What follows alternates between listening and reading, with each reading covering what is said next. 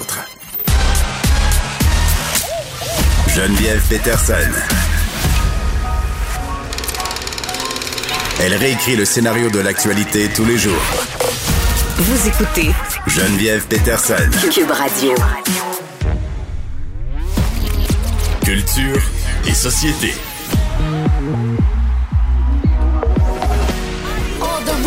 True, yeah. Fake ass, fake boobs, yeah.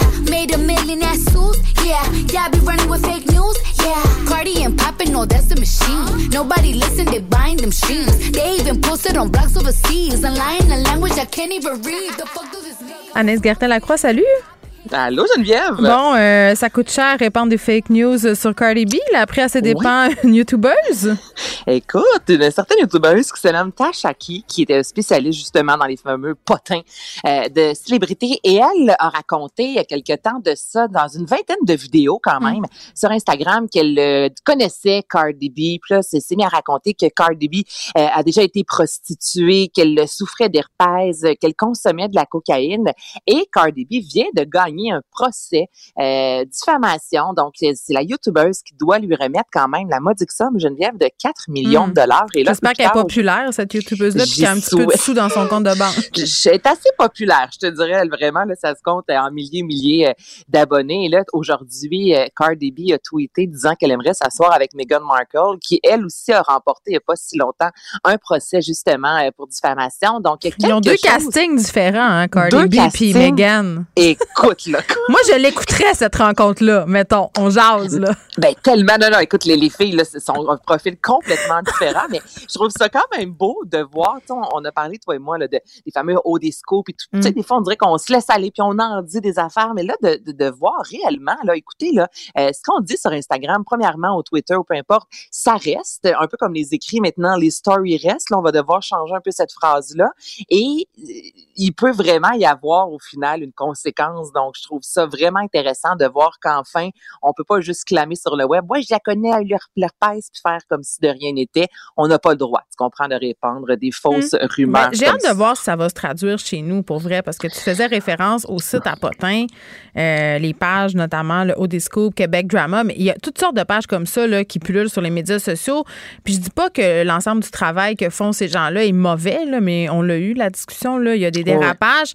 À un moment donné, il y a quelqu'un qui va se tanner. tu sais, Il y a quelqu'un Ben oui, qui va parce que- poursuivre, qui va dire, ben non, ça se peut pas de dire des faussetés comme ça. Puis en, en passant, euh, tu sais, des procès en diffamation, Anaïs, même si ce que tu dis est vrai, euh, si ça me cause préjudice, je peux te Ouais. poursuivre en diffamation. Ça, faut pas perdre ça de Exactement. vue, là. Non, faut pas perdre ça de vue. Tu as tout à fait raison. Puis il y a une différence toujours aussi entre rapporter la réalité, informer, comme on avait Mm. parlé justement à Touloum, que bon, ça s'est passé. Et là, commencer avec des oui-dire. Et comme tu le mentionnes, moi, je suis au courant de quelque chose dans ta vie qui est personnel. J'ai aucun intérêt à sortir ça sur les médias sociaux, mis à part si mon but, là, c'est vraiment de, de, de scraper ta carrière. Tu comprends? Donc oui, tu sais, c'est vrai, faut faire attention. Puis des procès comme ça qui, On qui vit font tous dans la peur. qu'il y a des, qu'il y a de euh, ben, qu'il y a des vieilles conversations Viennent nous hanter. Oh my God. Oh. OK.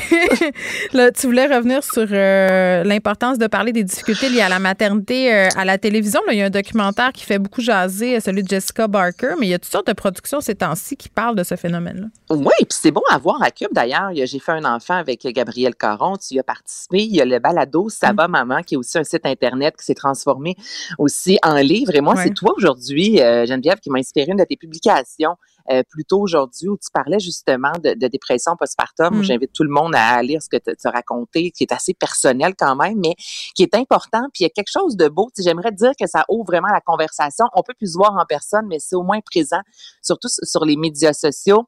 Enfin, on, on parle d'à quel point la maternité peut être difficile et on, j'ai vraiment l'impression qu'on est dans un mouvement où la fameuse maman parfaite, là, euh, on la voit, oui, encore sur les médias sociaux, mais on est capable de dire maintenant, écoutez, j'ai besoin d'aide. Tu sais, moi, je me souviens enceinte, là, Geneviève, là, je voulais mourir ma vie. Excusez-moi de dire ça, là, moi, j'étais fatiguée, je vomissais, j'étais en arrêt de travail très rapidement, puis c'est, comme si je pouvais pas le dire, tu comprends, parce que les gens autour, ben, non, mais il faut que tu rayonnes de bonheur, il faut que tu exploses de joie, l'expérience ultime de la maternité. Moi, je suis la même place que toi, là. Si Puis il fallait pu... pas le Non, dire. non. Mais non, faut pas le dire. Ben non, j'avais fait une vidéo où je disais que je m'ennuyais de prendre un verre, puis c'est là, oh mon Dieu, voyons donc, t'as pas le droit de dire Mais t'es ça. alcoolique? Défi Ben, 28 je jours? Qu'attends-tu? Ben absolument. Puis les fameuses mères aussi qui disent Hey, hein, quand une mère, si t'as juste un enfant, t'as pas à te plaindre, imagine-toi, j'en ai trois. Ben oui, mais j'ai le droit de Mais trouver je pense ça quand même ça. Bon. Il y a quelque chose. Moi, je crois pas à ça. Je t'aboute. de- Je, je savais hein, que j'allais donner cet Hey, exemple. ton enfant tout seul, à cheveux longs, cute, cute, en pyjama Hey. qui match avec sa tasse à café, là, tu me feras pas brailler après-midi. le là. droit de trouver ça difficile par Oui. moment. Mais dis-le pas. Si, ben, si j'avais besoin de parler, Geneviève, Oui. là, Je t'écouterais. pas te voir? Ben, je serais là pour toi. Tu sais bien que je niaise, franchement. Avoir un enfant que t'en aies un, deux, trois ou 32, là, c'est genre l'affaire la plus difficile de la vie. En même temps, moi, le courant des mères indignes, je suis un peu tannée. Tu sais, on peut-tu être entre les deux? Tu sais, mettons, des fois, là, ça les- va bien, des fois, ça va mal. On est juste des humains. Mais soyons humaines, c'est ça. Là. Non, la mère parfaite puis capable, la mère qui clame ne pas être parfaite, c'est encore pire. Mais il y a juste un, un juste milieu. Je me dis, on, va finir par le trouver, cet équilibre-là, où on peut des fois être à bout, on peut aimer la maternité, on peut avoir trouvé ça difficile, et on est tous différentes. Mais ça fait du bien, je trouve, de voir ça dans, nos, euh, dans nos téléviseurs. Le titre du documentaire de Jessica Barker, c'est Maman, pourquoi tu pleures? Euh, On a vu ça un peu partout. Moi, j'ai dit, tu faisais référence à ma, ma publication.